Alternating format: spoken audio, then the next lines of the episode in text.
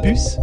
Prochain arrêt, dans ton Campus. Il y a un truc qui est très très important, c'est aller à l'école. Campus. Imagine la tête de la vieille McGonagall si on était arrivé en retard.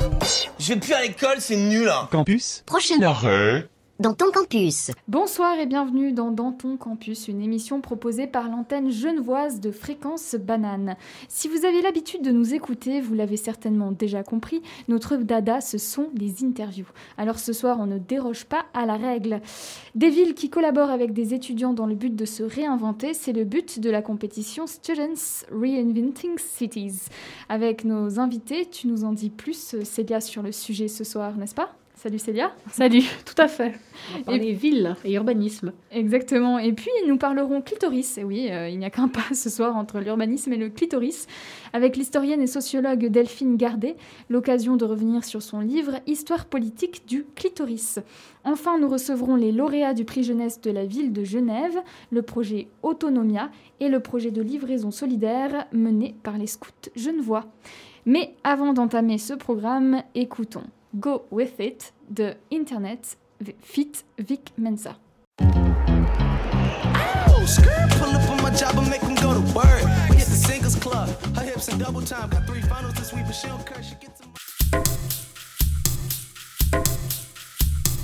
Alors aujourd'hui, dans Dans Campus, on va vous parler d'une initiative innovante, le concours Student Re- Reinventing Cities. Alors c'est un concours qui a été mis en place par le C40. Le C40, c'est un réseau qui rassemble 97 villes, parmi les plus grandes au monde, afin de permettre une collaboration, une réflexion commune et la prise d'initiative pour lutter contre le réchauffement climatique au niveau local. Alors, comme il est indiqué sur le site du C40, les maires de ces différentes villes se sont en effet engagés à tenir les accords, les objectifs de l'accord de Paris, pardon, sur le climat, dont les objectifs, dont les objectifs les plus connus sont limiter la hausse des températures à 1,5 degré et promouvoir le développement à faible émission de gaz à effet de serre. Donc, poursuivant cet objectif, cette compétition globale est née, donc le Student Reinventing Cities. Ce concours permet aux étudiants de collaborer avec des grandes villes afin d'imaginer des villes innovantes, durables, résilientes, aux faibles émissions de dioxyde de carbone. Alors aujourd'hui, nous recevons sur les ondes de fréquence banane trois participantes à ce projet. Donc bonsoir à vous. Bonsoir Joséphine Reimer-Lingart, bonsoir Franck Acklin et bonsoir Aïcha Weibel. Bonsoir. Donc, Aïcha Weibel, vous avez réalisé votre scolarité obligatoire au Tchad et ensuite effectué un bachelor en économie management avec une majeure en économie à la GSM. Donc, vous avez fait, vous avez fait aussi un, un master en études africaines avec une orientation en développement et vous vous intéressez notamment à l'engagement des jeunes et à l'entrepreneuriat, c'est bien ça? Exactement, ouais, c'est bien retracé. Et Franck, Franck Ackling, pardon, qui est avec nous ce soir, vous êtes actuellement en master en développement territorial à l'Université de Genève et à la HES ESSO. Vous vous intéressez particulièrement aux questions de justice spatiale, les questions aussi liées à l'informalité, à la mobilité et aux inégalités, qui sont les thématiques sur lesquelles on va revenir. Joséphine Reimer-Lingart, bonsoir. Bonsoir. Vous, vous êtes candidate dans la double maîtrise d'innovation, développement humain et durabilité entre l'Université de Genève et l'Université de Tsinghua, en Chine. Vous avez déjà d'ailleurs vécu là-bas et travaillé à Pékin, et vous vous intéressez au développement durable urbain. Exactement. Alors, il m'a paru intéressant de mentionner dans notre premier temps vos parcours, car on a pu le voir justement que vous avez toutes les trois un lien particulier avec les grandes villes.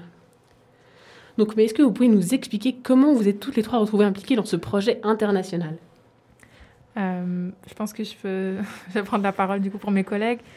Euh, en fait, on suit toutes le cours workshop de Armel Choplin et deux autres professeurs, qui est un cours de 12 crédits, donc à l'Uni de Genève, et il y a plusieurs masters qui peuvent y participer.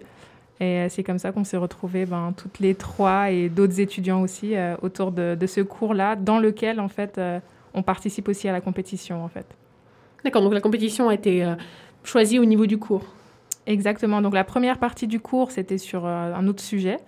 Et la deuxième partie, ben, les professeurs nous ont proposé de participer à la compétition et de chacun faire des petits groupes sur différentes villes sur lesquelles on était intéressés. Donc voilà. D'accord, donc ce projet, Student Reinventing Cities, c'est 18 villes en compétition, avec des villes comme Athènes, Barcelone, Dakar, Delhi, qui ont mis à disposition des, aux participants, si j'ose dire, des petits quartiers, des places, des rues qu'elles souhaitent voir réinventées. Alors vous, vous trois, du coup, quelle ville avez-vous choisi de réinventer? Bon, bah, je commence. Hein. eh bien, nous, on participe euh, autour de la ville de Dakar, hein, où le gouvernement il a mis, ils ont mis à disposition une zone urbaine euh, en plein centre-ville qu'ils souhaitent revaloriser et vraiment redéfinir euh, comment est-ce qu'on pourrait se resservir de cette zone pour, pour approcher un peu nos différents enjeux qu'on, qu'ils ont dans cette ville, qui va des enjeux climatiques, des enjeux sociaux, des enjeux de développement économique, etc. etc.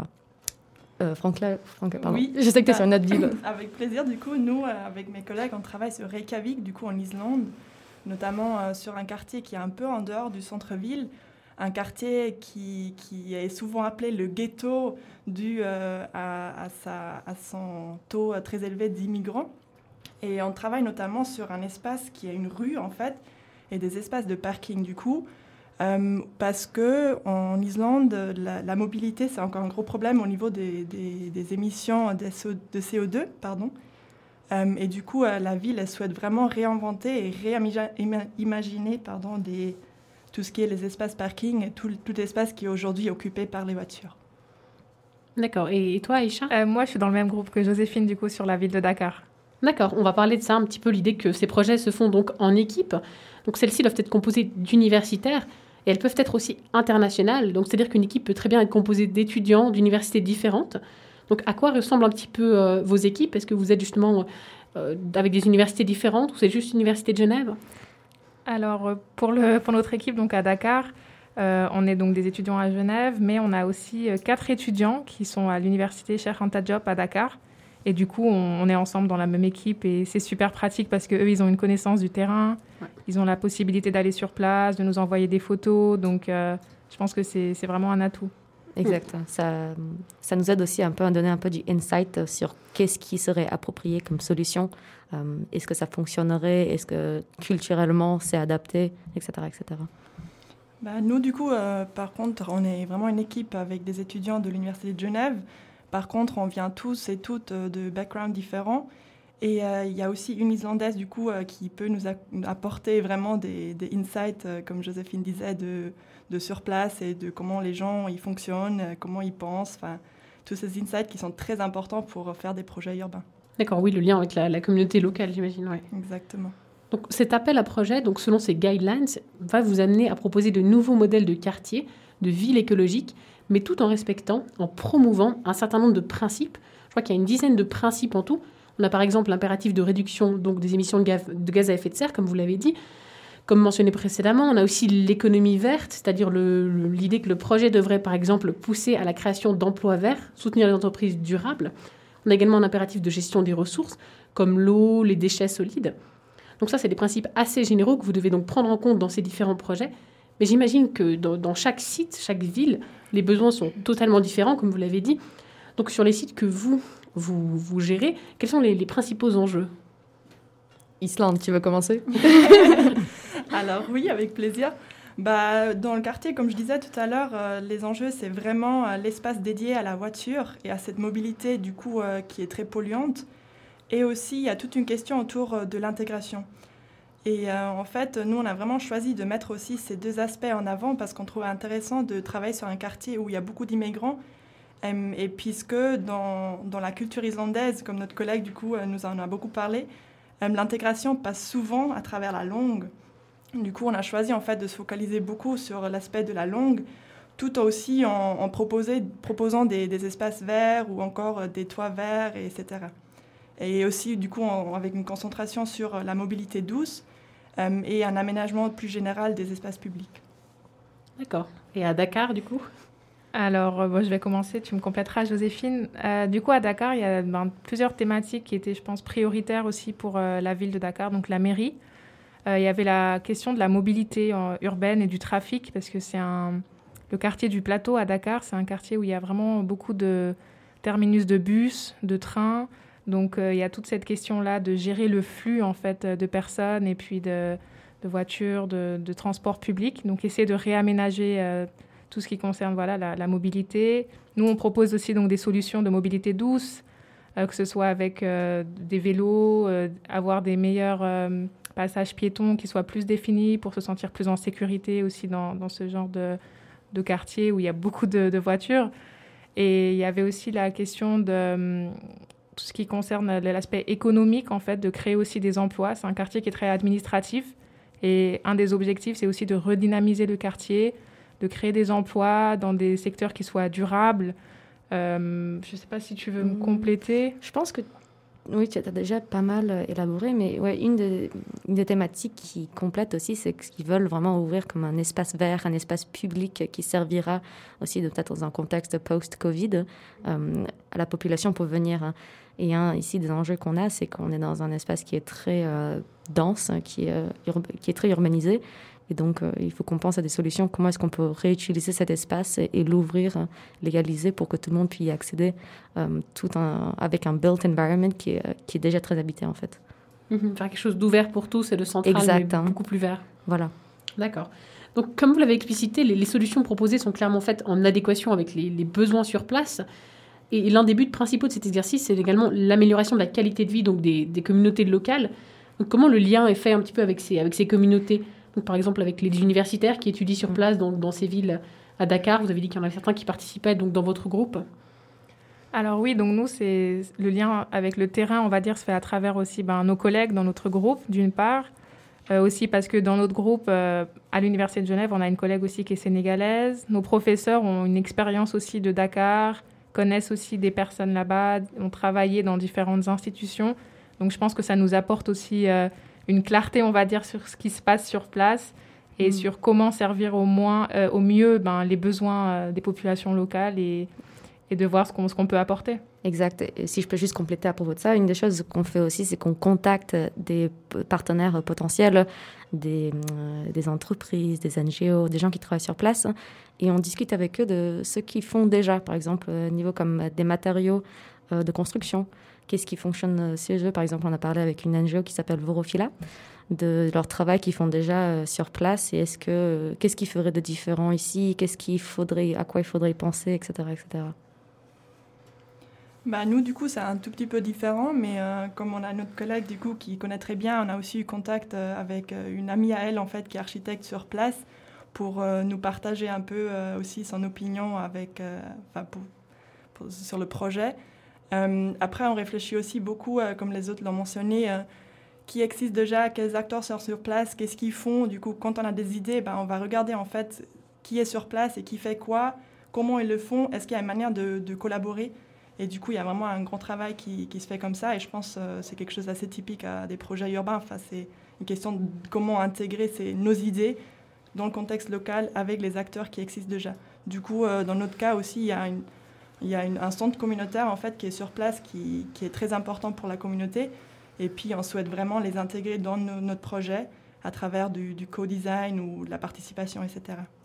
Donc, on a vraiment des, des projets qui sont faits, certes, à distance, mais qui vraiment prennent en compte les populations locales et sont faits surtout pour être réalisables. Ce pas des choses abstraites, c'est vraiment des choses qui ont pour but d'être réalisées sur place. Si je peux juste compléter, oui, ça c'est super important parce que par exemple, une des idées sur lesquelles nous on était partis, c'était cette idée de mobilité douce. C'est très important dans beaucoup de projets. C'est, on en parle beaucoup dans les actualités que c'est la solution, comment euh, rendre nos villes vertes, combattre euh, les émissions euh, greenhouse gases, etc. Et donc nous on était partis sur cette idée de la mobilité douce, d'implanter un, système de transport euh, de vélo, euh, comme on en voit beaucoup en Europe.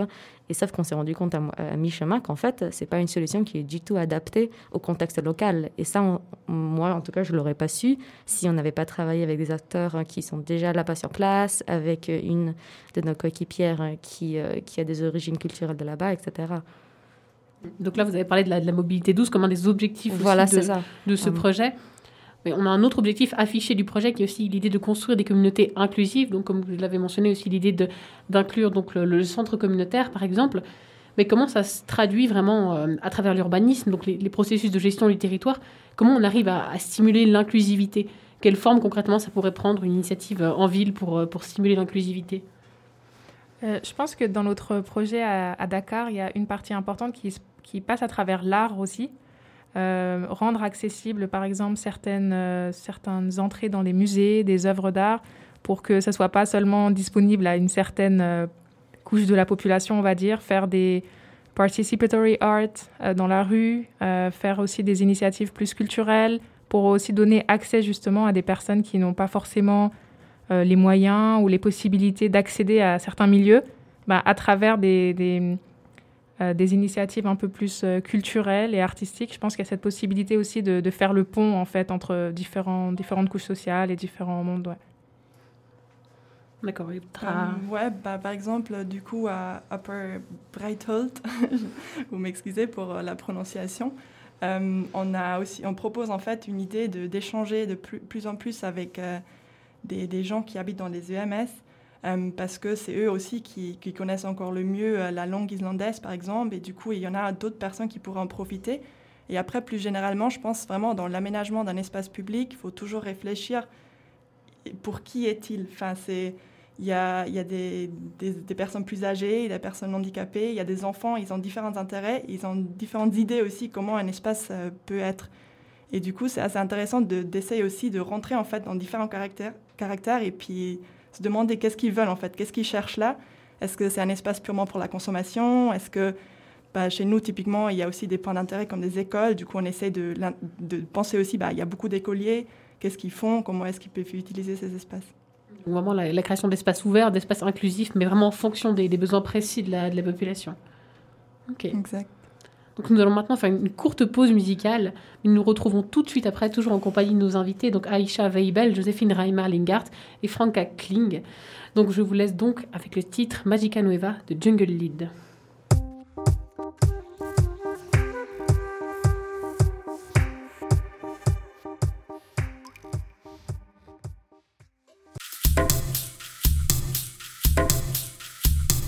Nous sommes de retour sur les ondes de Fréquence Banane pour parler d'un projet innovant auquel participent nos trois invités, le Student Reinventing Cities, un projet dans le cadre duquel les étudiants du monde entier, en collaboration avec les municipalités, peuvent proposer des modèles urbains durables comme des quartiers ou des villes écologiques. Alors, est-ce que la réalisation de ces projets vous a par exemple amené à vous déplacer sur place ou à vous rendre sur place dans, ces quartiers? Ou est-ce que, par exemple, c'est un, un, objectif donc euh, à la fin du projet, parce que vous avez déjà explicité le fait que tout se passait un petit peu euh, à distance alors malheureusement, avec la pandémie actuelle ouais. euh, du Covid, on n'est pas en mesure de partir sur place. Euh, mais il me semble que pour les personnes qui seront sélectionnées plus tard dans la compétition, il y a l'idée de partager notre projet avec euh, la municipalité en fait, et éventuellement d'aller sur place. Mais honnêtement, euh, la situation est tellement instable que c'est un peu difficile là, en ce moment de, de pouvoir voyager, etc. Wow. Oui, effectivement, en juillet, euh, les, euh, les, candidats ils ont été sélectionnés pour chaque ville hein, et il y aura la possibilité de collaborer avec euh, la municipali municipalité pour comment et où et quelle, quelle partie du projet pourrait et serait implémentée. Voilà, là on va revenir maintenant un petit peu dans les, dans les détails du concours voilà. et dans les, dans les détails de, de, de ces différents projets. Donc concrètement, justement, votre projet final, à quoi est-ce que ça va ressembler? Sous, sous quelle forme justement vous devez le, le présenter? Eh bien, vas-y, on se regarde. Alors, il euh, y a trois parties en fait, euh, voire quatre, du coup, qui sont demandées par euh, le concours. Du coup, c'est quelque chose qui est pareil pour les, toutes les équipes et toutes les villes. du coup, il y a à la fois un design concept qui, qui est 10 pages, du coup, c'est très court. C'est vraiment question de, de, visualiser et de synthétiser, de vendre en fait le projet dans 10 pages. Et avec cela, il y aura un plan d'implémentation. Du coup, c'est plus euh, détaillé au niveau comment est-ce qu'on l'implémente, quels sont les, euh, le, temps euh, prévu pour euh, chaque action ou pour chaque idée, et puis aussi un peu de budget, etc. Ça comprend aussi un, une évaluation environnementale, du coup, euh, combien d'émissions seront enfin, réduites, et, etc. Les bénéfices pour la communauté. Et puis quoi d'autre? C'est euh, des images en fait, et enfin plus euh, du coup de la visual visualisation, euh, un poster et puis des trois images de haute résolution. Hein, ce sont des plans ou des, des photocollages, etc. C'est comme un appel à, un appel à offre, hein, mm. comme un cabinet. On n'est pas un cabinet d'architectes. et les, les, cartes qu'on cartographie ou les, les designs qu'on fait, c'est pas dans le style d'un cabinet d'architecte, hein, mais c'est comme un appel à offre où on soumet notre projet dans ce sens-là. Donc pour vous, c'est quand même assez intéressant. Ça permet de développer différentes compétences, notamment justement des compétences un petit peu entrepreneuriales, au niveau, même au niveau universitaire pour vous ici. Quoi. Exactement. Oui, exactement. Je pense que c'est un projet qui nous met face à la réalité, vraiment, de quelles sont les exigences dans ce type de domaine Et ça nous force à, voilà, à nous confronter à différentes, différents aspects d'une gestion de projet. Et c'est super intéressant pour ça aussi, je pense. Ça nous forme aussi beaucoup dans tout ce qui est la, la narration, comment est-ce qu'on raconte en fait un projet, comment est-ce qu'on le vend? Qu'est-ce qui est important, qu'est-ce qu'on doit mettre en avant. Enfin, on travaille beaucoup sur les mots en fait aussi, choisi les concepts, la vision. Enfin, mhm. tout ça, euh, c'est très très important pour euh, pour vendre le projet au final. Hmm. Ça justement, ça va compter que lorsque vos projets seront donc évalués, donc évalués par un jury, donc composé de représentants de la ville, donc de membres du C40, donc qui est donc justement un rassemblement de 97 villes, parmi les plus grandes comme j'ai déjà expliqué, qui vont vraiment euh, s'entretenir pour proposer des solutions aux problématiques comme le changement climatique, il y aura aussi des experts internationaux. Et est-ce que vous pensez justement que, que vos deux projets donc, auront des chances d'être sélectionnés cette année? Bien sûr, c'est pour ça qu'on participe à la compétition. on est là pour gagner. En tout cas, on fera de, notre mieux et puis euh, on verra bien parce que je pense que, en fait, on n'a pas trop d'idées, je pense, sur le nombre de personnes qui sont inscrites mhm. euh, pour le moment. Donc, euh, écoutez, on va faire ce qu'on peut et puis on verra bien. On vous tiendra au courant. D'accord. On reviendra si on a gagné. donc, en tout, vous êtes en compétition, je crois, avec 18 villes. Mais le prix octroyé, donc, il y, y, a plusieurs prix par équipe, je crois. Il y a un prix par, par site, pardon, si je ne me trompe pas, voilà. Donc le, gain de tout ça, c'est vraiment voir son projet donc promu lors d'une campagne de communication locale et internationale, la possibilité aussi de, présenter donc son projet à des différents acteurs, la possibilité de jouer un rôle même consultatif et de rester impliqué dans le projet lors du développement du, projet sur le site même, donc dans le, dans le pays. Mais vous, quand vous êtes euh, inscrit dans ce projet, c'était quoi un petit peu votre objectif personnel justement en participant? Euh, bah, je peux commencer si vous voulez. Personnellement, pour moi, c'était aussi un challenge parce que j'ai pas beaucoup de background en urbanisme, par exemple. Comme vous l'avez expliqué tout à l'heure, j'ai fait de l'économie et puis là, je suis en master en études africaines, mais plus sur euh, le développement en fait. Mais j'étais toujours intéressée par les thématiques des villes. Euh, c'est surtout quelque chose de très actuel en Afrique aussi, avec des taux d'urbanisation qui sont très rapides et élevés. Donc, je me suis dit, alors je, je vais tenter l'aventure. Et puis, je me suis dit que j'aurais des, des, des camarades qui auront sûrement des, compétences complémentaires, donc euh, pourquoi pas Et puis je suis, je suis contente de, l'avoir fait et de continuer à le faire. Moi, il y a toujours un peu le côté pratique aussi. En général, j'aime bien des ateliers euh, qui sont pratiques et où on travaille vraiment en groupe euh, avec des gens de différentes compétences parce que je trouve ça extrêmement enrichissant. Après aussi, pour moi, le rôle en fait de l'urbaniste, je le trouve extrêmement intéressant parce que j'ai l'impression c'est un peu une personne qui peut avoir une vision. Et euh, c'est après les ingénieurs et d'autres qui vont en fait vraiment mettre en place et regarder si c'est possible et tout ça. Mais souvent, quand on développe un projet, en fait, on a l'impression ça va jamais passer, ça va pas le faire, la route est trop large, etc. Et puis après, je me dis toujours, mais en fait, il faut quelqu'un qui a une vision de la ville de demain. Et euh, même si ça peut pas être demain, ça peut être dans 10 ans, dans 20 ans, etc. Mais il faut qu'on pousse en fait dans une vision. Et je trouve euh, hyper intéressant ce rôle de l'urbaniste en fait de se dire bah il faut une personne qui a la vision et puis les autres après on, enfin, on regardera ensemble comment est-ce qu'on y arrive peut-être on n'y arrive pas mais on arrive proche etc mm. oui, c'est un peu ce rôle de, de, la colle, tu vois, genre euh, de glue qui, qui, qui, vont limer tous les différents experts qu'on aura dans un projet. Et je pense que c'est un peu ça qui m'a appelé aussi à, à participer euh, à, ce, à cet atelier qu'on a à travers l'université, mais aussi euh, à avoir l'opportunité de, faire partie de cette compétition. Hmm. Donc on a vu que c'est vraiment une compétition et un atelier qui va au-delà de l'université, ce que je trouvais euh, super intéressant. Ouais, donc merci à vous trois en tout cas. Donc cette interview touche à sa fin. Donc merci à vous, donc Aisha Weibel, Joséphine Reimar-Lingert et Franka Kling. Vraiment, merci d'avoir été avec nous ce soir pour nous présenter ce projet. Je vois d'ailleurs que la deadline pour présenter vos projets approche. Ah, merci de me rappeler. je crois que c'est le 27 mai, si je ne me trompe pas vous êtes en, bonne voie ou c'est la, euh, ligne Eh bien, pour être tout à fait honnête, je pense qu'on a eu euh, des petits euh, mental breakdowns au cours de la route hein, où on se disait mais qu'est-ce qu'on fait? Ça va jamais réussir. Et puis il y a ces moments de clarté où on se dit mais c'est génial, ça, ça va. On réinvente tout là. Donc je crois que ça fait partie un peu de, de l'expérience. Mais en tout cas, merci beaucoup à vous aussi de nous avoir proposé ça. Merci encore à Armel Choplin aussi bah qui vous a du coup parlé de la, de la, compétition et puis de notre travail. Et on se réjouit en tout cas de, vous tenir au courant de ce qui va se passer dans les prochaines semaines. D'accord. En tout cas, on vous souhaite vraiment une bonne chance pour la dernière ligne droite. Merci. Merci beaucoup.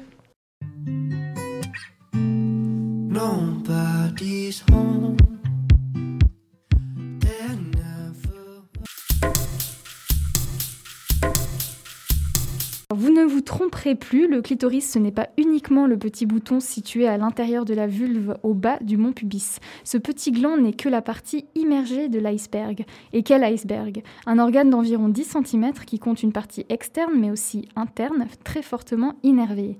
Cet organe, siège de l'orgasme féminin, a une histoire politique très dense. Pour en parler ce soir, je reçois Delphine Gardet. Delphine Gardet, bonsoir. Bonsoir.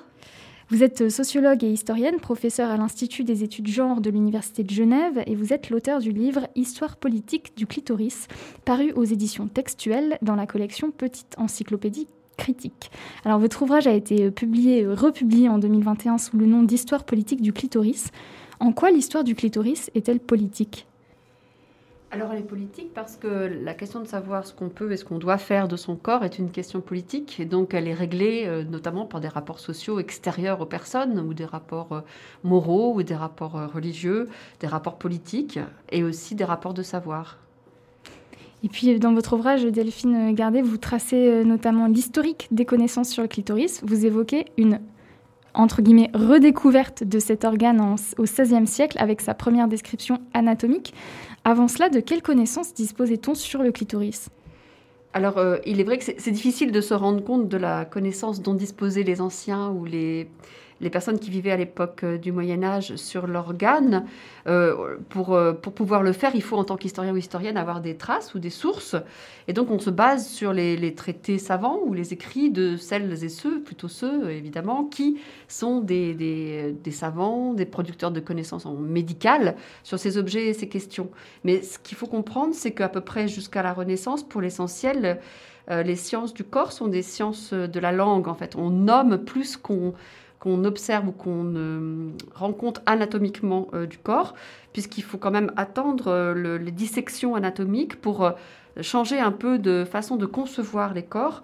Et cette fois, c'est davantage par la pratique instrumentale et par l'observation instrumentale des corps que les savants définissent ce qu'il en est des organes. Et là, donc, il va y avoir une, ce qu'on appelle en histoire des sciences une dispute, une controverse scientifique à propos de l'anatomie du clitoris et surtout à propos du fait de savoir si le clitoris est ou non un organe, euh, on pourrait dire entre guillemets, normal des femmes ou une excroissance pathologique qu'on ne trouverait que sur certaines femmes. Et c'est intéressant de réfléchir à ça pour se dire qu'il n'y a pas d'évidence euh, des corps, c'est-à-dire que les corps euh, ne parlent pas en fait de façon évidente, même aux hommes de science. Donc avant euh, le XVIe siècle, le clitoris est déjà nommé, mais il n'est pas représenté. Euh, il est peu ou pas représenté, euh, à ma connaissance peu. il est nommé, mais il peut renvoyer à des, parties de l'organe un petit peu différentes. mais on voit que parfois, sous un même nom, une landica ou d'autres terminologies, on va avoir des acceptions assez floues de, la partie qui est en jeu. Mais c'est en fait un peu normal parce que c'est finalement une acquisition plus récente, le fait de vouloir associer un terme à un organe et une fonction. Et c'est d'ailleurs une des difficultés que vont avoir les savants, enfin les, ceux qui produisent des connaissances savantes à, propos du corps, que de déterminer si euh, le clitoris a une fonction et laquelle. Et par exemple, on, a eu à un moment donné une, dispute sur le fait de savoir si euh, le clitoris servait euh, ou non à quelque chose qui serait de l'ordre de, euh, la jouissance, qui n'était pas vraiment thématisé en tant que tel, mais certains pensaient que le clitoris était en fait une petite protection comme la luette dans la gorge pour empêcher les aliments d'entrer. Donc la luette protège de l'étouffement par l'ingestion d'aliments. Et donc le clitoris était pensé comme une sorte de protection, enfin le, extérieur pour éviter à des instruments, enfin, des corps étrangers euh, de venir pénétrer. Donc on voit que en fait, il n'y a pas d'évidence euh, effectivement dans la façon dont on interprète euh, les organes et leur rôle, leur fonction, leur et puis alors, on va faire un petit saut dans le temps, mais euh, dans, dans, votre livre, Delphine Gardet, vous, vous parlez d'un phénomène que l'on retrouve à plusieurs reprises. Euh, c'est le fait que le masculin sert de référent dans l'étude des organes génitaux féminins. C'est l'une des raisons peut-être pour lesquelles le modèle du sexe unique prime jusqu'au XVIIIe siècle. En quoi consiste ce modèle du sexe unique?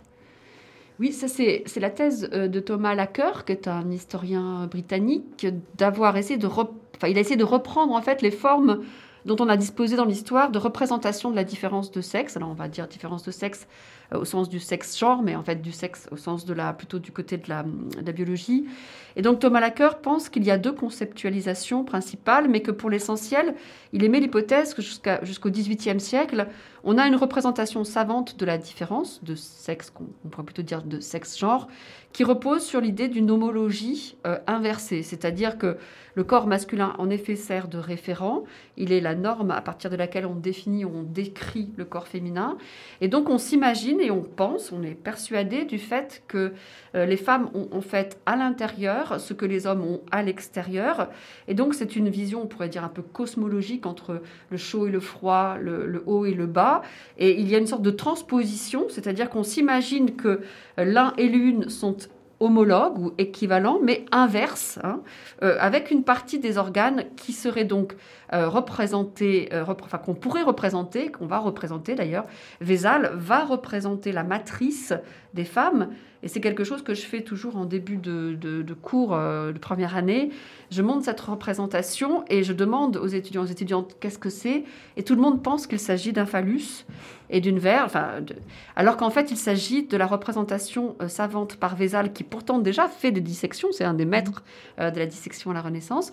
Il, il, il, il figure en fait à l'intérieur du corps de, la femme l'équivalent d'un phallus. Hein. Et c'est une des raisons pour lesquelles le clitoris est un facteur de perturbation, parce que dans, ce, dans cette conceptualisation depuis les anciens jusqu'à la Renaissance, et même au moment de la, des, premières dissections, on a un système qui tient bien, en fait, qui a fait ses preuves, on pourrait dire. Et donc, euh, si, on si on regarde le clitoris et si on le pose comme un organe sexuel, on se trouve euh, embêté pour l'interpréter, puisqu'il apparaît comme un en plus, un petit pénis. Alors, est-ce que c'est un petit pénis que n'auraient que certaines femmes? Est-ce que c'est un petit pénis qui ferait partie de l'anatomie euh, commune de toutes les femmes? La question est vraiment débattue. Et le, le Vézal dont vous parliez juste avant, qui est, je crois, enfin, anatomiste du XVIe siècle, dit carrément que le clitoris n'existe pas, c'est ça? Voilà. Euh, donc, en fait, il, refuse de considérer que le clitoris fait partie de, de, est un organe euh, anatomique euh, habituelle chez les femmes. En fait, il va y avoir donc toute une interprétation qui va suivre, qui sera euh, en partie de considérer. Alors, il y a deux hypothèses, on pourrait dire, dans l'histoire des savoirs. Soit on va, on va se dire, il existe des personnes euh, qui sont dotées d'un clitoris, et ces personnes seraient plutôt des hermaphrodites, en fait. Hein. ou bien on va finalement admettre, certains vont admettre euh, que le clitoris est partie prenante du système anatomique euh, normal, entre guillemets, euh, des femmes, mais ça les oblige à remettre en question le modèle de représentation et de conceptualisation de la différence de sexe comme un inverse du masculin qui préexistait. Et est-ce que c'est pour être fidèle, pour rester fidèle à ce modèle du sexe unique, que beaucoup de médecins du XVIIe siècle vont comparer le clitoris à une petite verge? Alors euh, oui, ils vont euh, être gênés par cette question. Donc ils vont, donc certains vont faire l'hypothèse d'un troisième sexe en quelque sorte. Hein. Donc euh, et là, c'est vrai que dans cette période, il y a une sorte de, il y a une partie des connaissances qui développe une sorte de conception plastique, enfin fluide, qui ne se limite pas à la dichotomie de genre. Donc qui déjà, au fond, considère qu'il peut y avoir de la variété. Et ça, ça va assez bien avec avec euh, cette période du 16e au 18e, qui est une période où on vit dans l'idée que la nature est, est merveilleuse, qu'il y a des merveilles dans la nature, et qu'il y a une diversité naturelle qui est extraordinaire. Et donc, euh, de la même façon qu'on a la science des monstres ou la tétralogie, donc euh, on va euh, voir dans l'existence de tels êtres, en fait, une manifestation de l'extrême capacité de variation naturelle de ce monde merveilleux qu'est la nature telle que Dieu l'a conçue. Ça ne veut pas dire pour autant que ça va être facile pour les personnes qui sont ainsi posées. Donc, c'est les cas qu'on peut examiner, que les historiennes ont examinés, dont je parle dans le livre des des cas de mariage des female husbands, donc de ces femmes qui euh, vivaient en, euh, comme mariées femmes et dont, à l'occasion d'un accident, d'une dénonciation, d'un problème de santé, on découvre euh, qu'en fait, celle qui tenait le statut du mari, celle qui avait l'habit du mari et qui avait été donc liée par les liens du mariage qui sont religieux dans cette période, quel que soit le pays en Europe, à une autre femme, s'avère être ce qui, pour finalement les médecins, les théologiens, est une, s'avère être une, une femme. Donc, alors, à vrai dire, on s'interroge. Dans certains cas de procès en fait, euh, après qu'on ait découvert, à cause d'un accident ou d'un décès, euh, qu'une femme, pardon, qu'un mari qui vivait sous l'habit du mari, hein, Mhm. révèle des attributs euh, euh, de, corps, euh, de corps et de ou de de- d'habitude ou de- d'expression qui d'un seul coup euh, semblent ambivalentes, on doit discuter et statuer sur la nature euh, de ce corps et de cet être. Et ce qui est intéressant, c'est qu'on voit dans ces disputes qui sont théologiques et scientifiques, où il y a des chirurgiens, des médecins, des théologiens qui sont euh, mobilisés, euh, que là encore, les corps ne vont pas trancher euh, facilement. Et donc, on a différentes théories qui sont disponibles. Et de nouveau, bon, certains vont dire, eh bien là, en fait, il s'agirait d'un cas d'une hermaphrodite euh, femelle ou mâle. Et donc, euh, en un sens, cette personne ne va pas être condamnée à mort, puisqu'au fond, elle peut, elle peut être considérée comme étant dans l'ignorance de sa propre condition, et qu'elle est la manifestation de l'existence d'êtres naturels. Et donc, elle n'est pas considérée comme ayant, en, en- enfin, comment dire, euh, outrepassé la, la règle fondamentale du mariage et de l'identité. hein. Et donc, elle n'est pas punissable du crime de sodomie, par exemple, Mhm. euh, dans ce cas. Mais évidemment, selon les avis des médecins et ce qu'ils considèrent comme étant euh, ce qu'il y a à lire dans ces corps, euh, bah, les personnes peuvent être tuées, emprisonnées, accusées de crimes graves, voire leur partenaire aussi. La, la femme épousée dont le statut de femme en tant que statut de genre, sexe n'est pas posé, mais euh, doit pouvoir, on doit pouvoir déterminer si elle a été elle-même trompée, ou si elle a été victime, ou si elle était complice. Et si elle est complice, alors elle pourra être à son tour criminalisée et punie. Donc on voit que les enjeux sont très importants. Et on voit surtout que bah, l'histoire du, du clitoris est politique. Voilà. C'est- certain. Et justement, on le disait, euh, bah, dans- dès le XVIIe siècle, les médecins comparent euh, parfois le clitoris à un petit pénis. Et puis, qui dit petit pénis dit possibilité pour les femmes de pénétrer d'autres femmes. Euh, à ce moment-là, la figure de la tribade apparaît. Euh, qui est-elle, la tribade? Donc la tribade, c'est ce terme qui, donc, qui apparaît à, à- à cette période et qui vise à, à rendre compte du fait qu'une femme peut, au fond, euh, avoir, alors on parle de fricatrice, ou, donc euh, pénétrer une autre femme, c'est-à-dire faire, faire usage d'un organe euh, contre une autre femme. Enfin, avec, enfin, contre, donc contre sens, parce qu'évidemment, c'est répro, enfin, il y a une réprobation morale, mais, ou au détriment, mais donc là, il y a une usurpation, en fait, d'attributs, on pourrait dire, qui est un attribut à la fois politique, social et sexuel, qui est punissable. Et donc, euh, on va euh, essayer de... cette thématique de la tribade, c'est vraiment euh, l'idée qu'il y a des femmes qui vont, qui sont, qui, transgressent l'ordre social et politique, l'ordre de genre, l'ordre familial, le- les, les commandements divins, en ayant des relations sexuelles avec d'autres femmes dont on considère à ce moment-là que qu'elles les pénètrent. Parce qu'une partie de la criminalisation euh, de, ce qui est défini à ce moment-là comme la sodomie, et qui fonctionne autant pour les hommes que pour euh, les femmes, et la pénétration avec un instrument. Donc euh, la question est de savoir si on va ou non pouvoir les accuser du crime de sodomie. Mais alors, à cette époque, ce qui effraie, c'est d'envisager le clitoris comme une petite verge, hein, permettant pour une femme de pénétrer une autre femme. Mais qu'en est-il du fait que la femme puisse se donner du plaisir seule grâce à la masturbation? Et, non pas la pénétration. La question de, la masturbation comme préoccupation médicale, euh, euh, religieuse et sociale émerge au début du XVIIIe siècle. Donc on a plusieurs euh, collègues, dont de nouveau Thomas Laqueur, mais d'autres nombreux et nombreuses qui ont écrit des histoires de l'onanisme ou de la masturbation. Et donc eux, ils voient apparaître une préoccupation vraiment au début du XVIIIe, une préoccupation extrêmement forte et une pression très importante au XVIIIe et au XIXe sur les jeunes gens, les enfants des deux sexes genre, euh, pour qu'ils euh, ne soient pas euh, en train de pratiquer des, d'avoir des pratiques solitaires qui sont définies comme contre nature et contre aussi les, contre la société.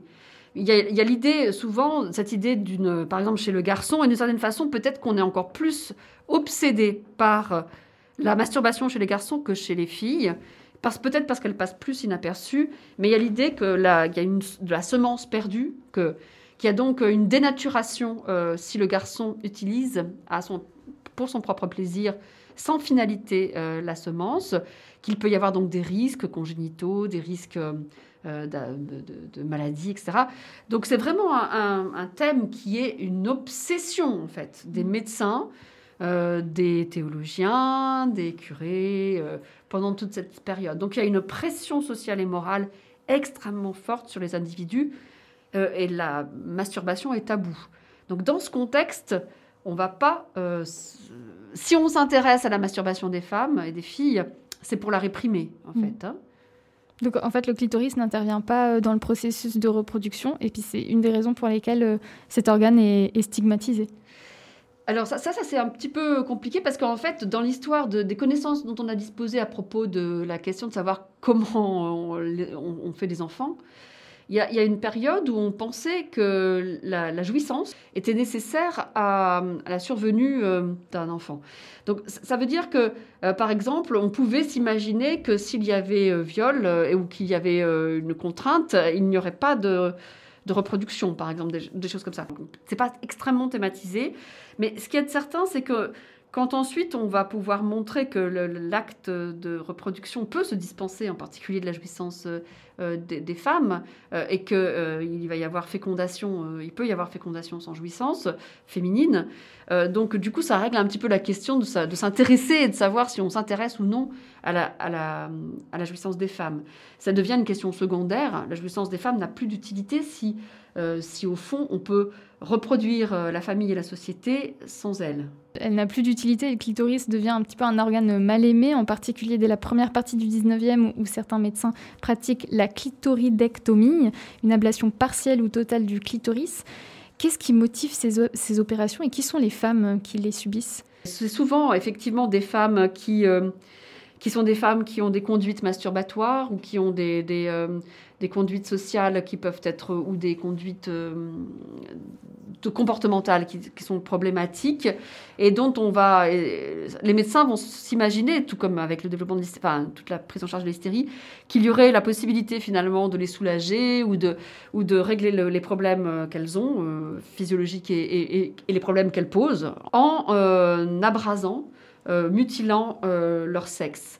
Donc ça, ce sont des pratiques qu'on voit euh, d'abord en Angleterre euh, au début du 19e siècle. Mais ce qui est intéressant, quelque chose qui est assez peu connu, euh, et malheureusement, c'est que en fait, ces pratiques ont existé tout au long du 19e siècle et ont existé encore jusqu'aux années 20 du 20e siècle en Europe et aux États-Unis.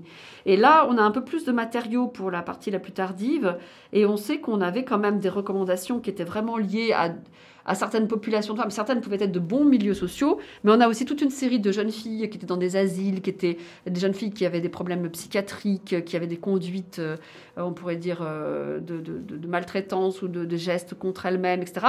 Et qui, euh, donc, étaient traitées par l'écrasement, l'amputation ou le- le fait de brûler les organes, selon toute une série de techniques.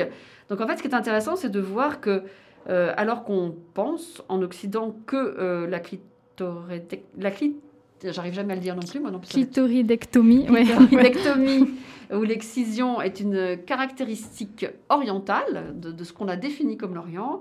En fait, pas du tout. Euh, Il y a la même peur en Occident de ce que le clitoris représente en termes de capacité de jouir pour soi ou avec une femme ou euh, autrement. hein. Et donc, du coup, euh, toute manifestation de jouissance ou de, de comportement qui, qui- qui peut euh, déranger peut se voir transformée par une prise en charge directe sur les organes génitaux. En même temps, d'autres médecins ont, fait des- ont essayé de soigner des patientes, patientes en les masturbant. Mhm. Donc ça, c'est quand même intéressant, c'est qu'on n'a aucune vergogne, en fait, dans cette relation médicale qui est très genrée, à intervenir sur les organes génitaux des femmes. Je pense qu'il y a beaucoup plus de retenue euh, dans l'histoire de la médecine euh, dans le fait d'intervenir sur les organes génitaux des hommes. On n'intervient pas sur les organes génitaux des ho- des hommes, alors que les femmes placées du côté de la nature, hein, comme objet euh, d'investigation, elles sont susceptibles d'être, de faire le, d'être, qu'on fasse des expériences sur elles. Ce sont vraiment- des hommes qui font ces expériences. exactement. Oui. et donc, euh, on, a, on, on a des exemples avec cette histoire du vibromasseur par une collègue historienne américaine, de, aussi de médecins qui, dé- qui dé- développent des, des thérapies euh, euh, avec l'eau, des thérapies électriques, qui consistent à masturber des patientes ou à faire masturber des patientes par des machines ou à faire masturber des patientes par des, euh, des- des- des- d'autres femmes, des nurses, des infirmières, euh, ce qui en dit long sur le fait qu'il y a une espèce de de, de,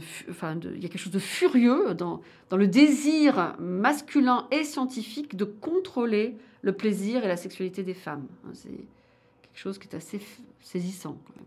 Alors, vous parliez juste avant de Brown, donc Isaac Baker Brown, voilà. qui est, euh, entre guillemets, l'une des figures de proue de la lutte, si on peut parler d'une lutte contre la masturbation notamment. Euh, il, a, il a pratiqué de nombreuses clito ridectomie et vous dites qu'il a été radié de l'ordre obstétrique, alors non pas à cause de sa pratique, mais en raison de son manque de discrétion et de la mercantilisation qu'il a, qu'il a fait euh, de sa pratique. Ça en dit euh, beaucoup à propos de la vision des droits du corps féminin à cette époque. Une autre figure intéressante euh, à cette époque, c'est, enfin, plus ou moins à cette époque, c'est Freud, qui est bien évidemment aussi donc important. Une figure révolutionnaire, vous dites dans votre livre Histoire politique du clitoris, de par son intérêt pour la vie érotique des femmes notamment, mais son raisonnement a des limites. Quelles sont-elles?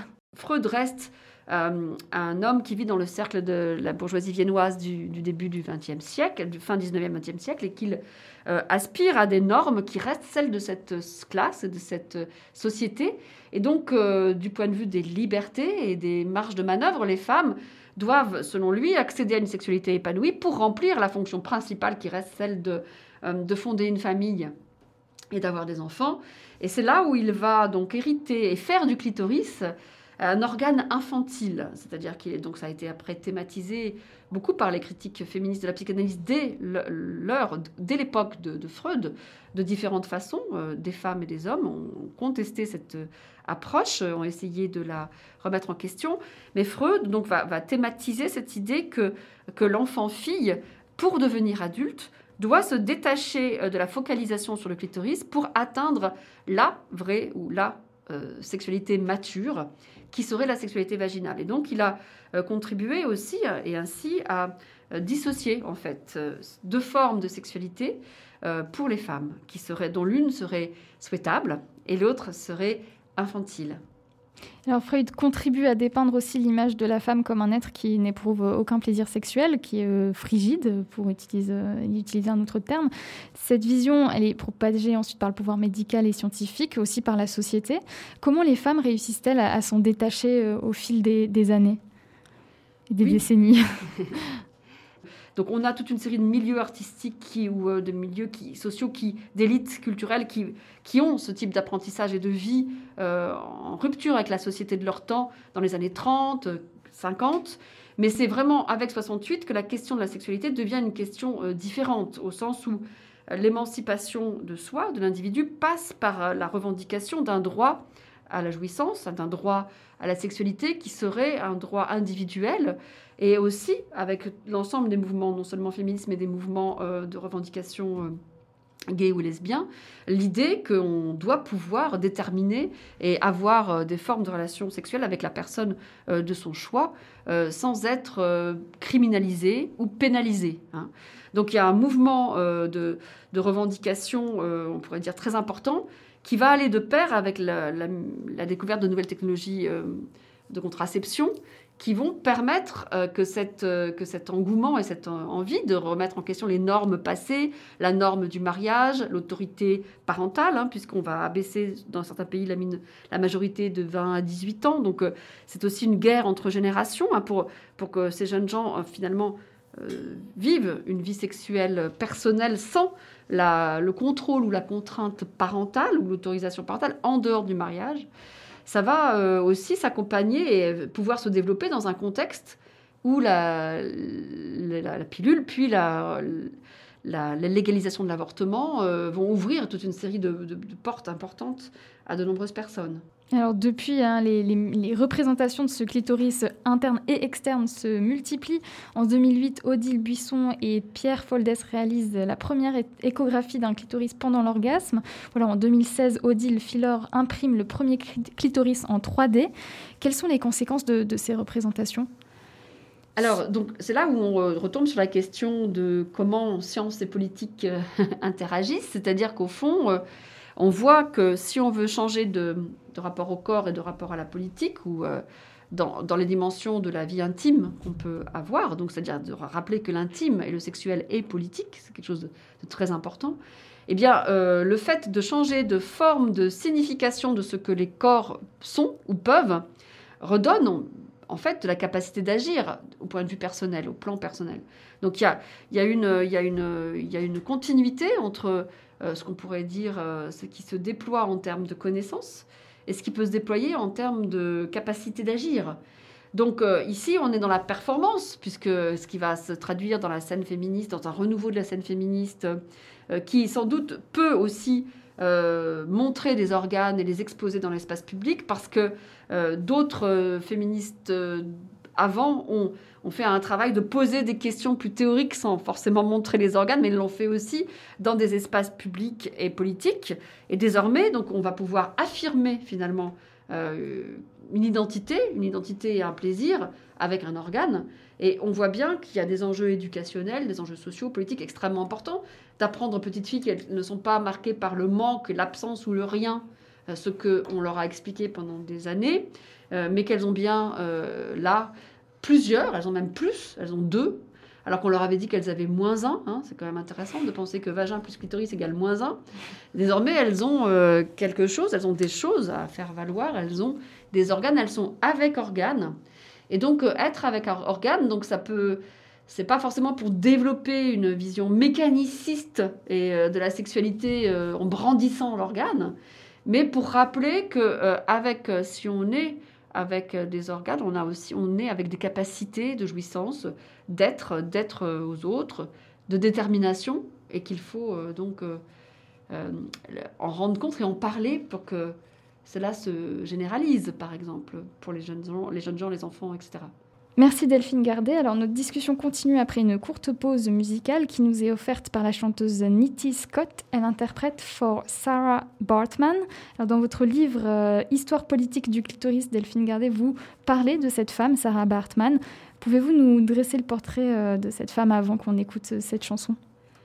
Oui, donc c'est une Sud-africaine qui, en fait, dont le corps a été qui, avait été montré dans des cirques en, Angleterre et en France, euh, dans des zoos vivants, des zoos humains, exposés, exhibés. Donc elle était liée à un entrepreneur. Enfin, c'est un peu compliqué ces histoires, mais ça a été bien étudié désormais. Et donc, euh, au Muséum d'histoire naturelle à Paris, euh, donc toute une série de grands savants de l'époque n'avaient qu'une idée en tête, c'était de récupérer le corps et les organes euh, de Sarah Bartman pour pouvoir les observer, les conserver. C'est ce qui a été fait, notamment parce qu'il y avait donc des spécificités anatomiques qui étaient considérées comme particulièrement intéressantes. Le tablier, le clitoris euh, hypertrophié, euh, et qui intéressaient beaucoup ces messieurs. Alors on écoute For Sarah Bartman de Nitty Scott.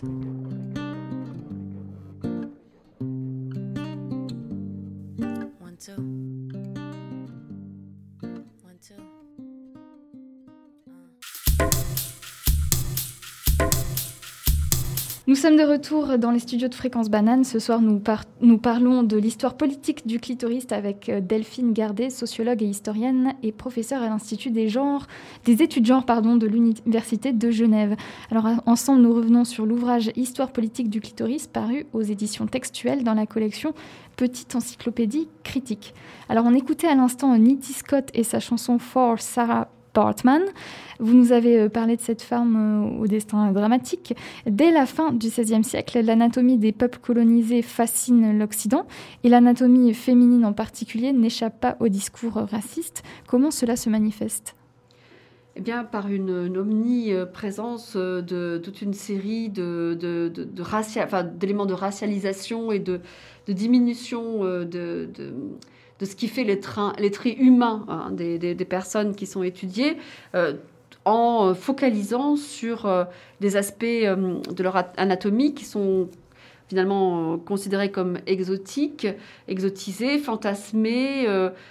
par tous ces savants, ces messieurs, ces explorateurs, donc qui s'autorisent de nouveau à, regarder sous, sous les, sous les pagnes sur, et à commenter à, l'infini euh, ce qui semble être un, espace de, d'inquiétude et de convoitise euh, disproportionné. Au fond, on voit bien comment le geste scientifique enfin, le, est un geste de la découverte, qui est un geste de l'oppression aussi, et de la, on pourrait dire, de, l'enfermement et de la stigmatisation. Alors vous parlez de l'oppression dont a fait l'objet les, les, peuples colonisés. Alors là, c'est peut-être pas une oppression, mais en tout cas une pression euh, font, auxquelles font face euh, les femmes et l'anatomie des femmes en ce moment. La chirurgie sexuelle cosmétique dont vous parlez aussi dans votre livre Histoire politique du clitoris est un phénomène qui prend de l'ampleur. Alors entre 2005 et 2013, le nombre de nymphoplasties, donc c'est une opération qui consiste à raccourcir les lèvres de, de la vulve, a été multiplié par 3.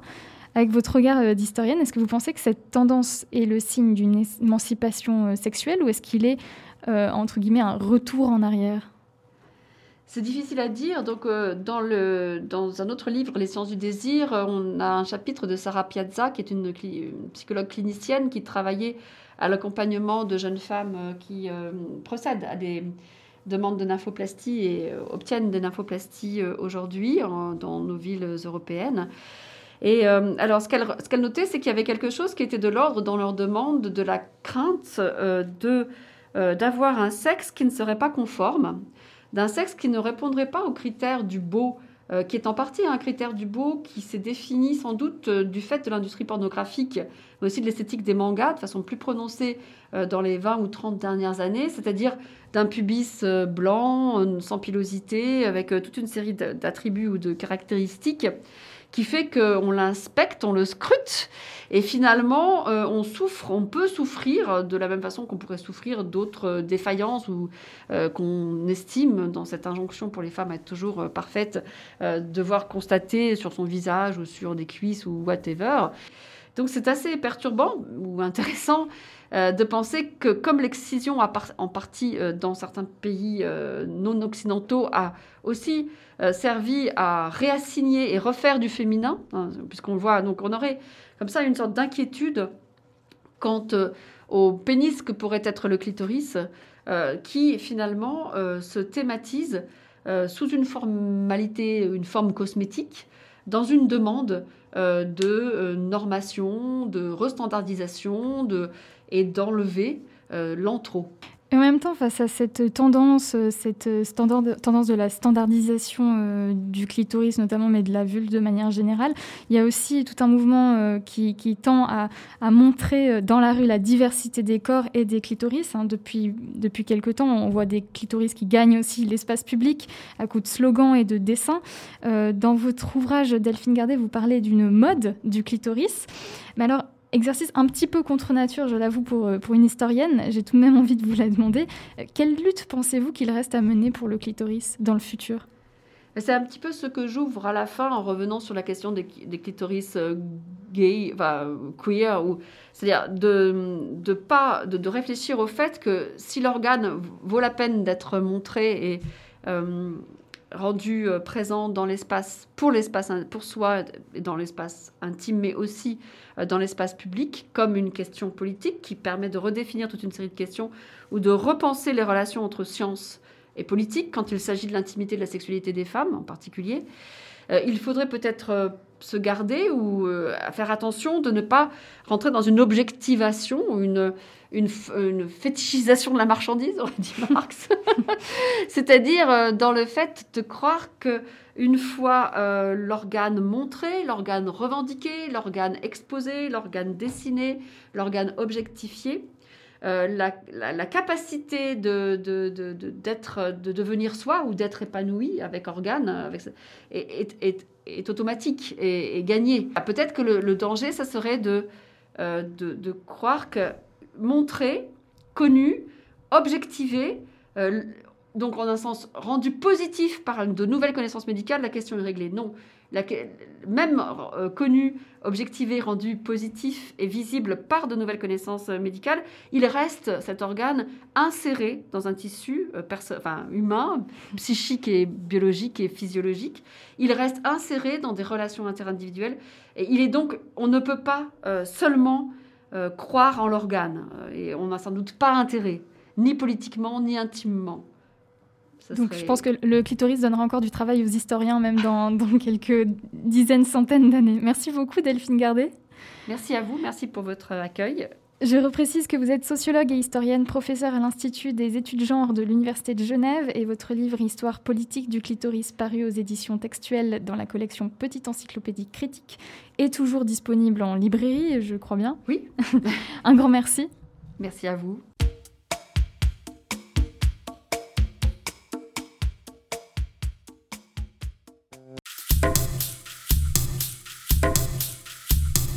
Et on est de retour pour la troisième et dernière interview de la soirée. On va s'intéresser au prix jeunesse Genevois avec deux invités dont les projets respectifs ont été primés dans le cadre de ce prix jeunesse. Euh, Fabienne Muller et Olivia Fischer, bonsoir à vous deux. Bonsoir. Bonsoir. Merci d'être avec nous. Alors, on va évidemment vous poser des questions euh, sur ces projets qui s'adressent aux jeunes ou qui ont été mis en place par des jeunes. Mais avant de rentrer dans le vif du sujet, je pense qu'une petite présentation du Pré-Jeunesse Genevois s'impose. Si certaines personnes qui nous écoutent ne connaissent pas euh, ce concours, je vais vous expliquer un petit peu en deux, trois mots. Euh, c'est une très belle initiative qui existe depuis quelques années maintenant et qui récompense chaque année des projets faits par les jeunes et ou pour les jeunes euh, dans le canton de Genève. En fait, il y a deux catégories. La catégorie Une jeunesse qui s'engage, qui récompense des jeunes âgés de 15 à 25 ans qui se sont engagés pour une cause à travers un projet. Et puis euh, la catégorie Un engagement pour la jeunesse qui récompense des projets pas forcément euh, lancés par des jeunes mais qui s'adressent à la jeunesse. Deux prix sont décernés dans chacune de ces catégories, un prix du public et un prix du jury, ça fait donc quatre prix au total.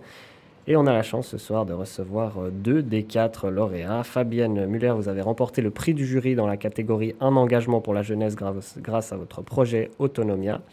Et puis, euh, Olivia Fischer, tu fais partie de l'association des scouts euh, Genevois qui a été primée par le public dans la catégorie euh, Une jeunesse qui s'engage pour ses projets de livraison solidaire pendant le confinement.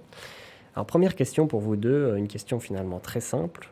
Est-ce que vous pouvez nous présenter vos projets respectifs en quelques mots, en expliquant par exemple quand est-ce que vous les avez mis en place, pour qui et pourquoi? Fabienne Muller. Alors, Autonomia est né en juin 2018. Nous proposons de l'éducation administrative euh, prioritairement aux jeunes de 18 à 30 ans, mais ouvert à tous et toutes. La raison pour laquelle euh, on a créé cette association, c'est qu'on s'est rendu compte qu'il n'existait aucun lieu ressource, aucune formation ou information concernant la prise en charge administrative, et que ça nous paraissait important euh, vu les conséquences qu'on peut mesurer aujourd'hui, je pense à l'endettement, à des nouvelles maladies euh, comme la phobie administrative ou, ou simplement ne pas connaître ses droits et ses devoirs. Et voilà, du coup, euh, on a décidé de lancer cette assoce. D'accord. Et puis toi, Olivia, est-ce que tu peux nous parler un peu de ces livraisons solidaires, du coup? Oui, tout à fait. Alors, c'est simplement une impulsion qui est née un peu organiquement au sein du canton parmi les, les responsables scouts genevois, donc on a tous entre 18 et 27 ans grosso modo, euh, pour euh, mettre en place des livraisons pour euh, les personnes qui en avaient le besoin pendant le premier confinement, donc vraiment pour les personnes à risque. Une grosse majorité, c'était des personnes âgées. On avait aussi des familles avec des personnes malades et du coup particulièrement en risque du Covid. Et donc, ouais, on livrait des courses, on prenait, les, on prenait les courses et on les livrait. Alors, merci beaucoup pour ces présentations. On va revenir un petit peu sur ces deux projets plus en détail. D'abord, en ce qui concerne Autonomia. Euh, concrètement, comment ça se passe J'ai vu qu'il y avait des ateliers, une permanence. Quels sont les différents services que vous proposez aux jeunes alors effectivement, on propose des, ateliers. Donc il y a quatre modules avec, euh, on, traverse une quinzaine de thèmes différents. Ça va des, factures, des démarches, les cartes de crédit, euh, le système des trois piliers, les impôts, le logement. voilà, on traverse vraiment et on, on, donne des, trucs et astuces et des, l'aspect très pratique. Euh, et puis on a également des suivis individuels pour des situations euh, qui sont un peu plus complexes, qui sont déjà euh, difficiles à gérer. Et là, il y a un accompagnement avec une assistante sociale qui va faire avec les personnes pour, retrouver une situation administrative saine, en parallèle des AGAP, donc des, des ateliers de gestion administrative personnelle. On propose également des permanences. Euh, alors, il y a eu, par exemple, en début d'année, les permanences en pot, les permanences euh, administratives, simplement pour poser une question en lien avec l'administratif. Et on va développer ça. Il y a des soirées euh, d'information qu'on va développer également, du soutien aux parents qu'on souhaite également développer. Ça va, ça va arriver avec les mesures du Covid qui s'allègent. D'accord, donc beaucoup de choses, beaucoup de choses que vous proposez. Euh, comment vous est venue euh, l'idée? Est-ce que vous étiez seul à la base? Est-ce que c'est une équipe? Qui est-ce qui a monté ça? Comment est-ce que ça s'est passé? Alors au départ, j'étais seule. Euh, ça vient simplement de, ma pratique personnelle de, de maman, qui à l'époque avait deux ados à la maison et qui ont demandé un peu plus d'autonomie financière notamment. Et du coup, en me posant les questions de dire, OK, bah, tu veux une carte de crédit, mais bah, qu'est-ce que ça implique? Du coup, ça implique la gestion de ton compte, et puis ça implique euh, la gestion de ton budget, puis, et puis, et puis, et puis, puis les factures, et puis tout ça. Puis j'ai cherché à, des, lieux ressources, des, des, trucs, des connaissances, euh, et puis j'ai rien trouvé. Donc en fait, j'ai créé l'association dont j'aurais eu besoin à ce moment-là. D'accord, donc c'est vraiment un projet qui, qui, répondait à une demande, donc je pense que c'est très utile pour beaucoup de gens.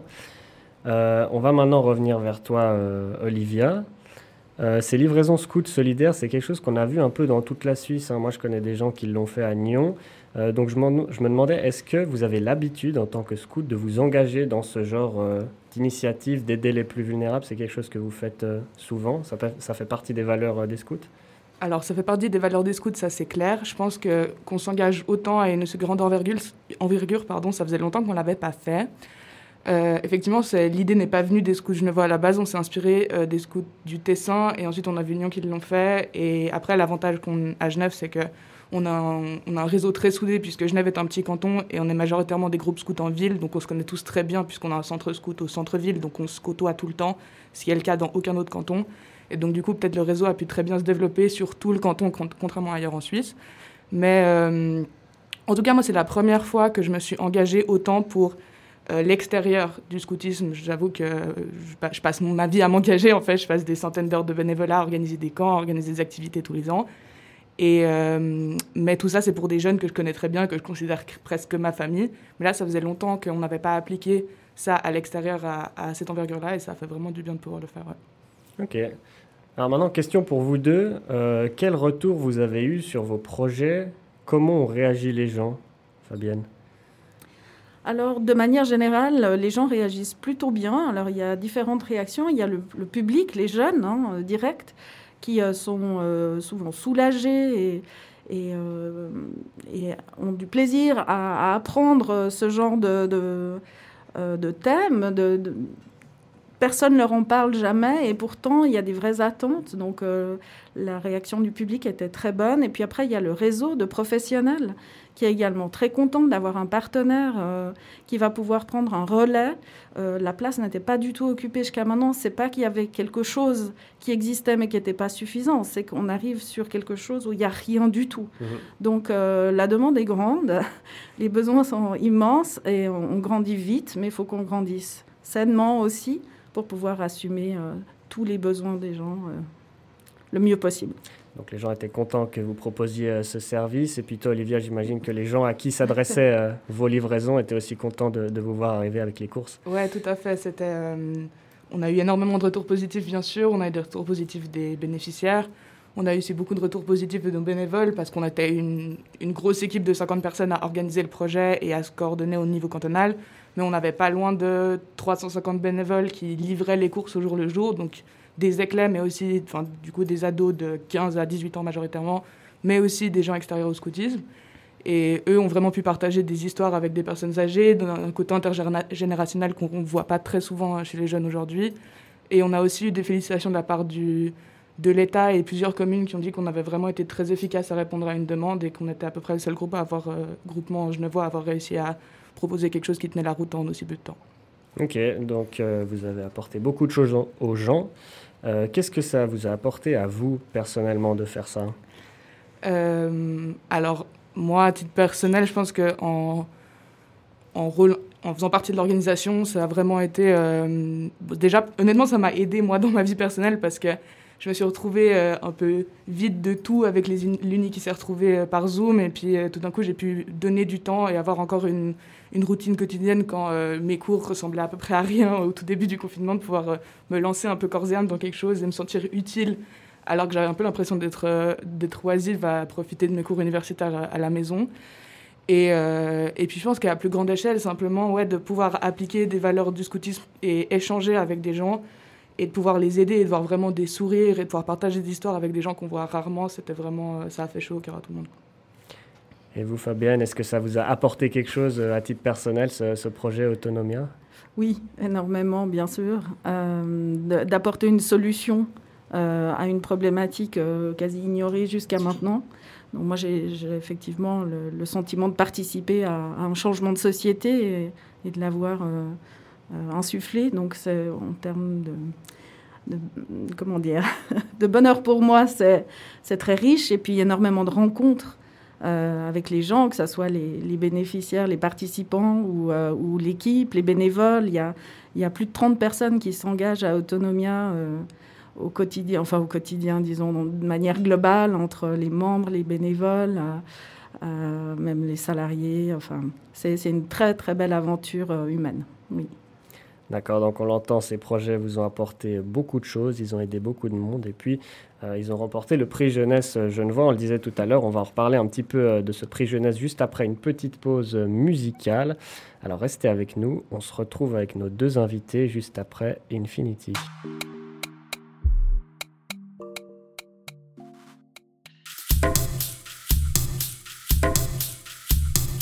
De retour à l'antenne de Fréquence Banane dans cette émission euh, exceptionnellement pas en live. À l'heure où vous l'écoutez, c'est euh, lundi, mais à l'heure où on parle, nous sommes jeudi. Euh, on se retrouve avec nos deux invités, deux des lauréats du prix jeunesse, Fabienne Muller pour le projet Autonomia et Olivia Fischer des Scouts de Genève. Fabienne Muller et Olivia Fischer, vous avez donc remporté ce prix jeunesse attribué chaque année à des projets par ou pour les jeunes. déjà, est-ce que vous vous attendiez à gagner ce concours? On espérait, mais euh, il y avait des magnifiques projets et, on, était, euh, concurrence entre guillemets, mais on a, on a découvert plein de beaux projets et de belles personnes. Donc euh, on est très content d'y avoir participé, on, est, on, avait déjà cette satisfaction, mais on est évidemment euh, très très content d'avoir gagné. Olivia, tu partages un peu cet, euh, cet avis? Oui, tout à fait. C'est clair que déjà, ça fait très plaisir d'être entouré de si beaux projets. Et euh, après, nous, on a gagné le prix du public. Et c'est vrai qu'on a la chance d'avoir un réseau de scouts qui est quand même conséquent à Genève. Donc, euh, on pouvait potentiellement, enfin, je dirais pas qu'on s'y attendait, on espérait justement avoir le, réseau de monde qui suffisait pour voter pour notre projet. Mais je crois que ça a déplacé largement les scouts. Et puis, ça a quand même, notre projet a quand même touché pas mal de gens. Donc, euh, donc je pense qu'on a eu pas mal de gens qui ont voté pour nous aussi. C'est simplement ça. Et je pense que cette victoire, ça vous apporte euh, beaucoup de visibilité. Je pense à Autonomia. Moi, typiquement, je ne connaissais pas avant euh, ce prix jeunesse. Donc, je pense qu'il y a beaucoup de gens qui sont, qui sont dans mon cas. J'imagine que ça, c'est quelque chose d'important. Oui, très important, surtout là où on en est aujourd'hui dans le développement de l'association. C'est clair que de la visibilité, de la crédibilité, euh, et puis un, petit peu d'argent, ce qui est chouette aussi euh, euh, dans le monde associatif, où les demandes de fonds, surtout ces deux dernières années, se sont bien complexifiées, ou en tout cas, on est, on est plus à, à demander, donc c'est plus difficile. Donc, ça, ça, ouvre des portes, absolument. Alors justement, un peu d'argent, vous me dites si je dis une bêtise, mais d'après le site du prix jeunesse, le prix du public, c'est 500 francs à gagner. Et pour le prix du jury, c'est 1000 francs, donc 500 francs pour les scouts, 1000 francs pour Autonomia. Oui. Euh, comment vous allez utiliser euh, cet argent, Olivia? J'imagine que les scouts vont pouvoir faire pas mal de choses avec 1000 francs. Euh, bah, étonnamment, pas vraiment. En pas fait, euh, non, mais, mais c'est une discussion qu'on a déjà eue et je n'ai pas envie de trop m'avancer parce qu'on n'a pas encore pris de décision, mais c'est vrai que l'association du scoutisme Je vois, c'est une association de 1800 membres. On est soutenu par la Confédération via Jeunesse et Sport et par euh, toutes les communes genevoises et l'État de Genève par euh, des subventions et on a un budget euh, très conséquent par année pour nos camps.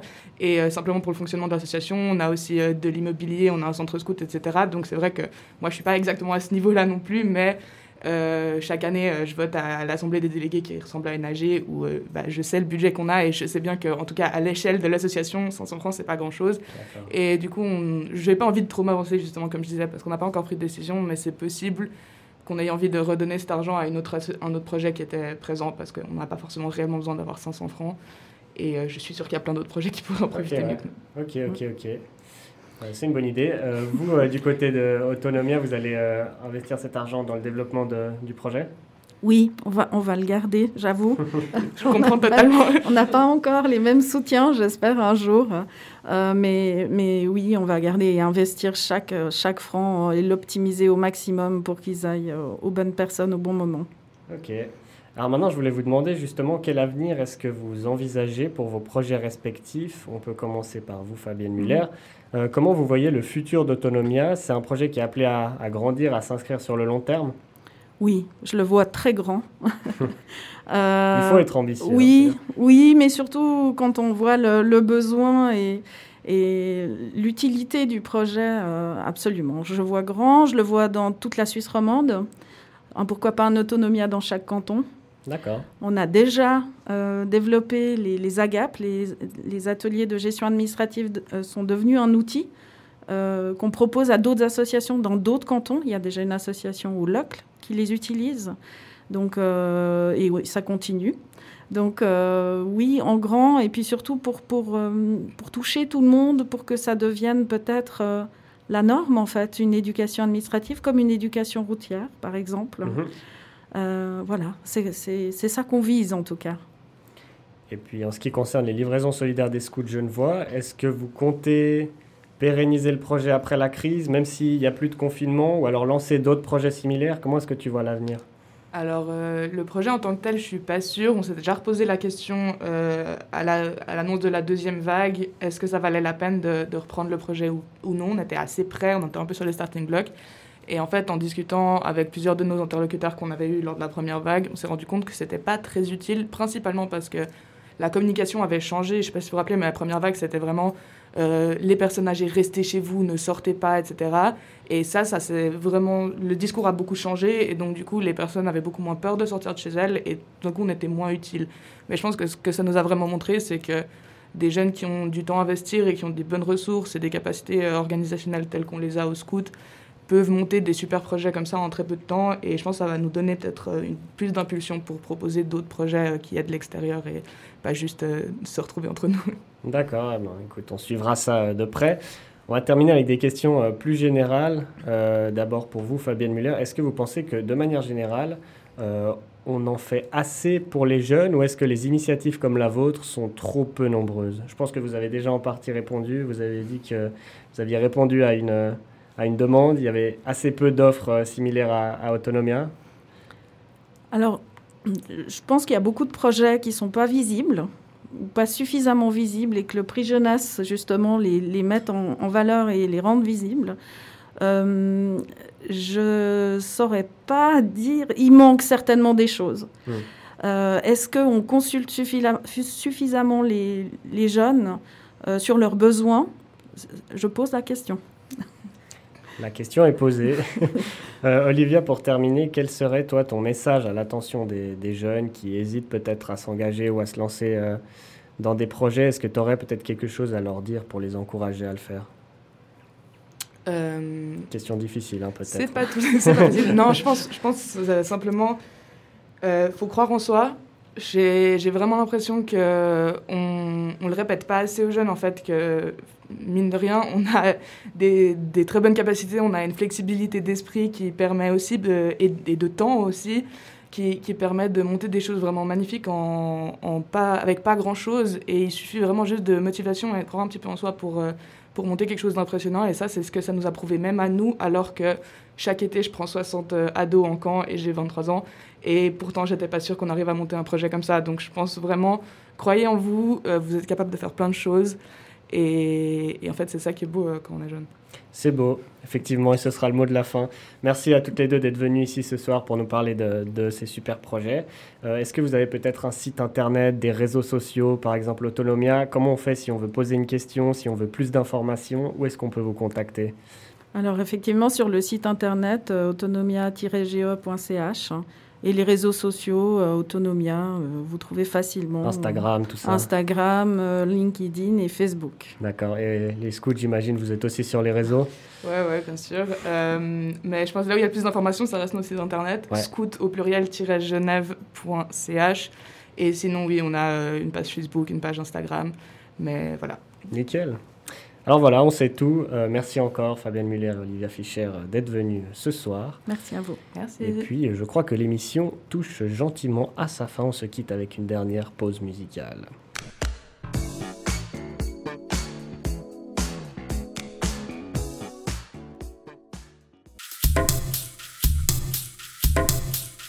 Notre émission touche à sa fin. Retrouvez-nous lundi 24 mai à 18h pour un nouvel épisode de Dans ton campus. Si vous souhaitez réécouter les interviews de ce soir ou de nos anciennes émissions, rendez-vous sur notre site internet www.fréquencebanane.ch, sur Spotify ou encore, encore Apple Podcast.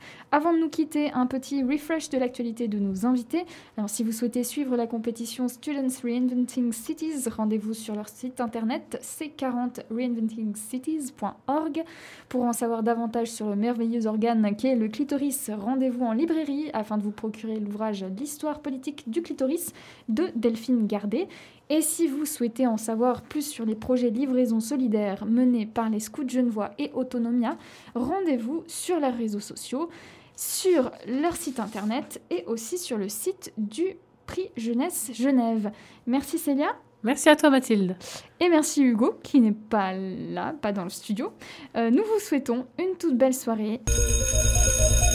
Campus.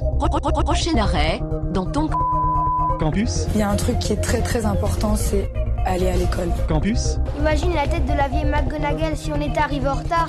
Je vais plus à l'école, c'est nul. Hein. Campus. Prochain arrêt, dans ton campus.